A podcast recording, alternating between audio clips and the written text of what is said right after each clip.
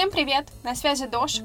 И это новый выпуск подкаста «В Джобовой либо с Джобовой». Однажды мне на день рождения подарили керамическую тарелку, и с этого момента я начала постоянно смотреть ролики по производству таких изделий, потому что это очень интересно и залипательно. Героиня нового выпуска является мастером-керамистом. Ее зовут Алевтина. Она мне рассказала о своем творческом подходе к профессии, об отношениях с глиной, ведь это самый главный материал, и оказывается, к нему нужно еще найти подход.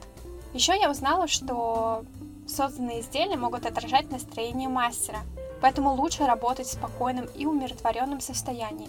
Алевтина создает вещи, которые можно использовать в быту. Кстати, сейчас ее собственные изделия стали заменой товаров, ушедшей Икеи, что не может не восхищать.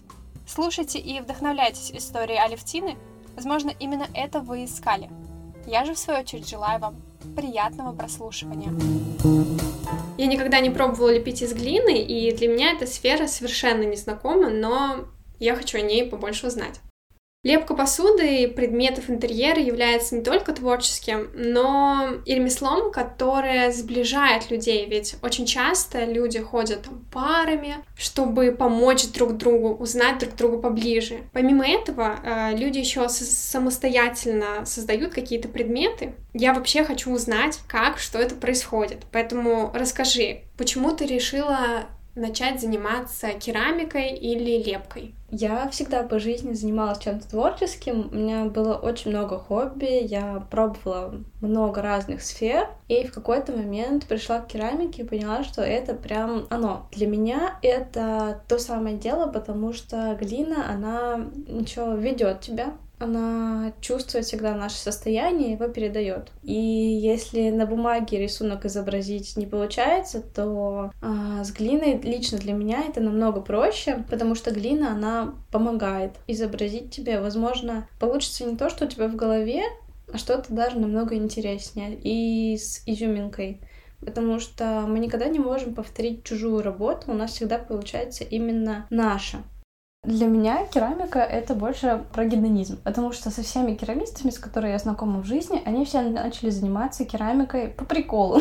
И этот гедонизм, он э, очень близко контрастирует с состраданиями, потому что когда что-то не получается, а что-то не получается очень часто, ты начинаешь к этому привыкать. Но изначально ты начинаешь просто по приколу, потому что тебе нравится. Тебе может нравиться процесс или сам результат, то, что ты делаешь что-то прикольное и отличное от других. Это еще как будто бы про уникальность что каждый предмет, он уникален. Да, ты можешь сделать там 10 этих чашечек, но ведь каждая, она будет не похожа друг на друга. Да, сто процентов.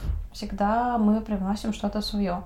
И для меня глина, она всегда впитывает, чувствует наше состояние, впитывает нашу энергию, и мне часто говорят, что у меня прям особенная энергия идет от посуды. вот. А на самом деле про наличие каких-то особенных тарелок или чашек это еще и про романтизацию наших будней, нашего быта, который уже приелся. Потому что на самом деле кушать пельмени из тарелки, которая сделана там кем-то близким, это тоже про гедонизм. Изначально мне тоже не очень хотелось пользоваться посудой, которую я делала сама. Вот, как, например, раньше мне было сложно кушать то, что я приготовила, но в какой-то момент мои изделия, они стали заменять Икею, хотя Икею я очень любила в свое время. Ты сказала, что вещи глина отражают твое эмоциональное состояние. Как можно по ней понять, что, к примеру, ты ее делала, и тебе было очень грустно? Или ты была невероятно счастлива в этот момент? Ты просто берешь и чувствуешь, или какие-то мелкие детали могут обозначить твое состояние? Наверное, и так, и так. Потому что когда ты в тревоге или торопишься, это также отражается и на изделии. Оно может просто не получиться, начать трескаться, развалиться и так далее. Когда ты а, более сосредоточен, ты можешь быть сосредоточен и в грустном состоянии, и в радостном, и в счастливом, а или там в счастливом ты можешь быть наоборот не собран. Но тем не менее это всегда отражается и на деталях в том числе, конечно. Как-то ко мне на мастер-класс пришла девушка, которая очень суетилась. Вот, непонятно почему, она просто не могла усидеть на месте. Мы с ней тоже об этом говорили. Честно, я уже не помню разговор, но суть в том, что она хотела какую-то аккуратную вазу определенной формы, но у нее никак не получалось. А, я вспомнила, мы делали чашку с ней. Вот, она получалась какая-то слишком широкая, больше похожа на боул или вообще на плоскую тарелку, хотя мы изначально делали глубокую чашку, она просто разваливалась у нее. И вот с третьего раза у нее наконец получилась чашка, которую она хотела. Важно к глине приходить в равновешенном состоянии. Да, иначе она тебя просто выгонит. Да, да. Какая она своенравная.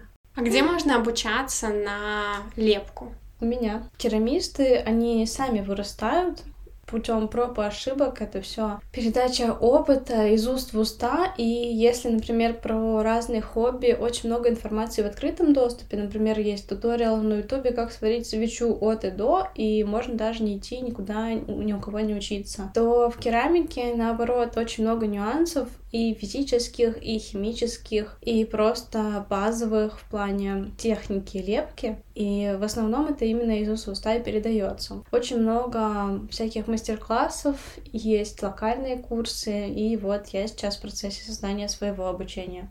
Я понимаю, что ты больше занимаешься именно самостоятельно, создаешь предметы и планируешь обучать людей. Как э, это совмещать? На самом деле, оба эти занятия, они приносят большое удовольствие. И моя философия по жизни состоит в том, чтобы не делать того, что тебе не нравится. Создавать вот изделия — это большой труд, и это, ну, на начальных этапах не особо окупается на самом деле. Вот, например, я вчера лепила целый день, я слепила 10 изделий, у меня сейчас руки, они просто трескаются и очень болят. А мастер-класс — это более такое душевное и дружеское времяпровождение, по крайней мере, в моем случае, когда ты не просто лепишь и создаешь, но еще и классно проводишь время с другими людьми, когда вы знакомитесь и учитесь что-то делать совместно, а я обучаюсь что-то делать совместно. Обычно на мастер-классы приходят люди после работы, между работой всякие фрилансеры и те, кто работает на удаленке, поэтому это очень просто и не вызывает затруднений у меня, по крайней мере, точно. Много ли оборудования тебе нужно для создания предметов? Нет, но я вот вчера купила напильник, что я вообще не ожидала, что мне когда-то понадобится напильник или гравер. И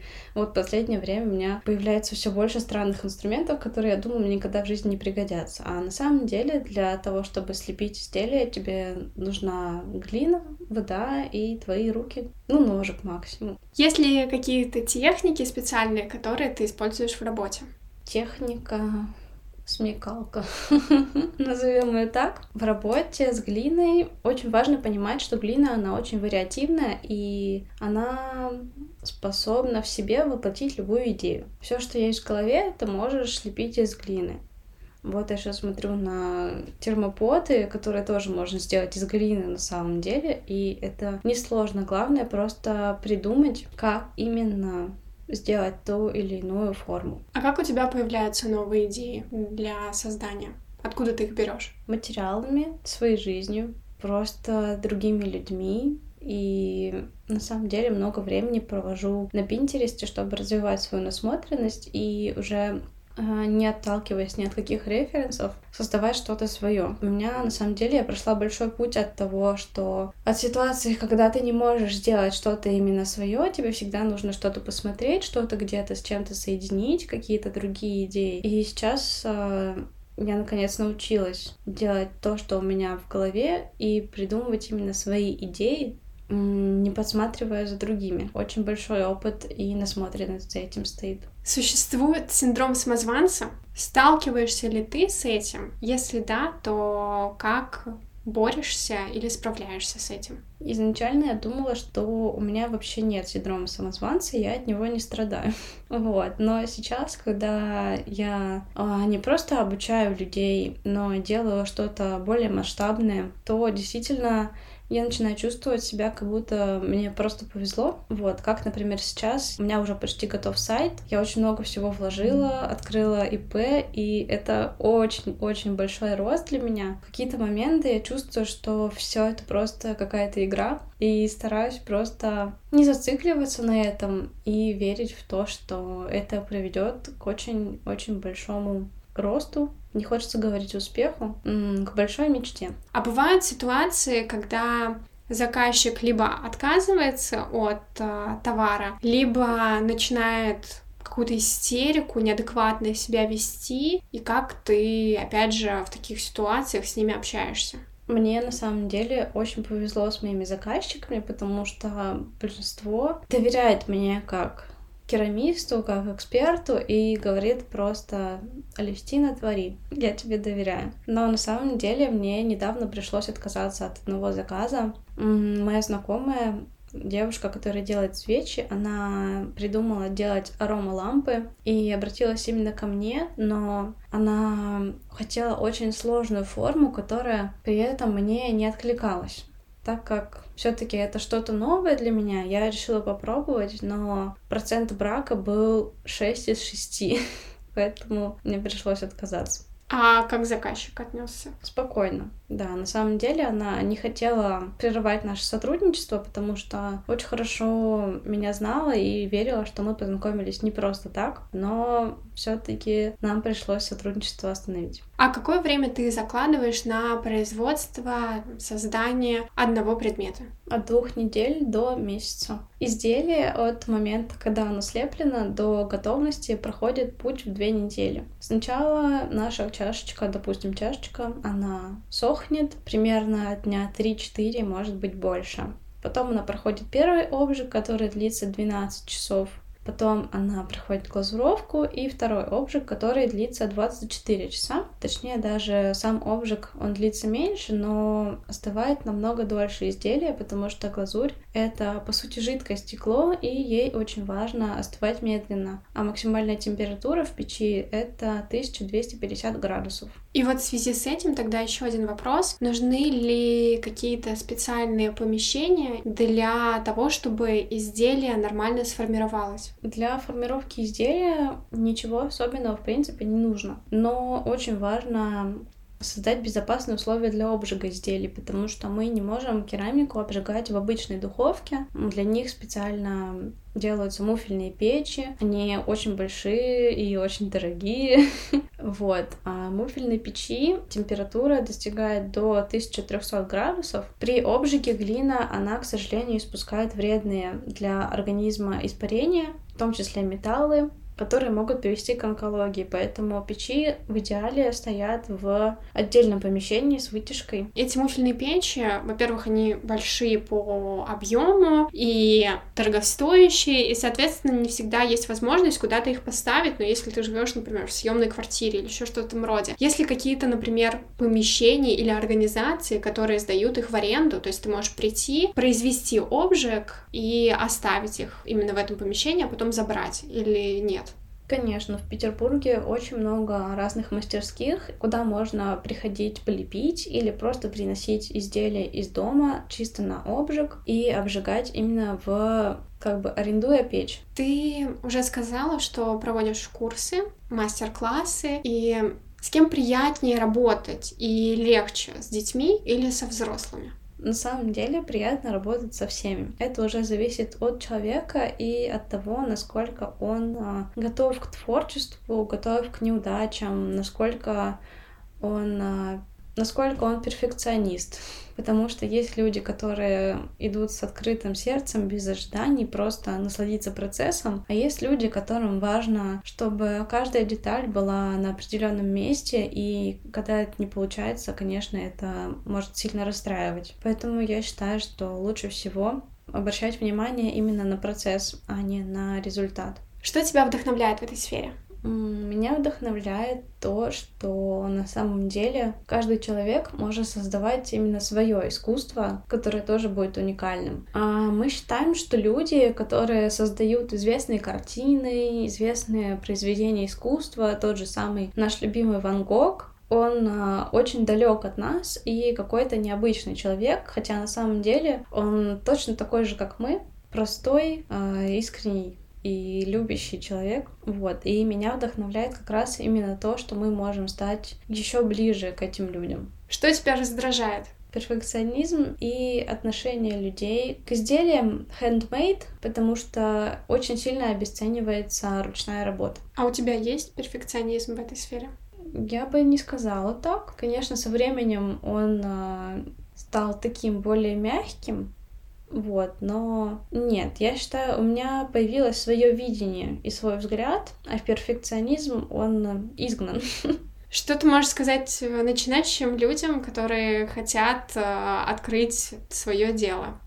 Делайте пробники. Вот, обязательно пробуйте все материалы в небольших количествах, чтобы потом, когда делаете что-то большое, целую коллекцию, не разочароваться в результате. А у тебя были разочарования? Конечно. Керамика вообще это путь проб и ошибок. И часто бывает так, что материалы, например, несовместимы друг с другом, или что-то может потрескаться. Очень много моментов, которые от тебя не зависят. Поэтому важно просто пробовать, пробовать и продолжать. И вот у меня тогда сразу родился вопрос, а что ты делаешь с теми коллекциями, которые не получились? То есть тебе она не понравилась, первый вариант, или в некоторых предметах произошли какие-то или сколы, или они потрескались. Но, в принципе, их можно использовать. Изделия, которые еще можно использовать, я либо дарю очень часто отправляю целые посылки своей маме, потому что ей все очень нравится на самом деле. То, что использовать нельзя, я либо сама разбиваю, это такой антистресс мой личный, вот, либо отдаю в студию, когда люди приходят за деньги все бить молотками,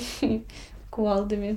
Я думаю, что на этом моменте мы можем закончить. Мне было интересно узнать о керамике и глине, как о материале, потому что у меня до этого была гостья, которая рассказывала про бронзу, и это совершенно другая сфера. Здесь тоже творение, но в других масштабах, объемах и предметах. Но в любом случае интересно и классно, что это имеет место быть в нашем мире. Я надеюсь, что всем тем, кто дослушал этот выпуск до конца, они со мной солидарны, им тоже очень понравился выпуск. Если вы вдруг забыли или по каким-то иным причинам не подписались на мой подкаст, то обязательно это сделайте. Не забудьте рассказать об этом эпизоде всем своим друзьям, близким и знакомым. Возможно, кто-то вдохновится и создаст свое дело. На этом будем заканчивать. Всем пока!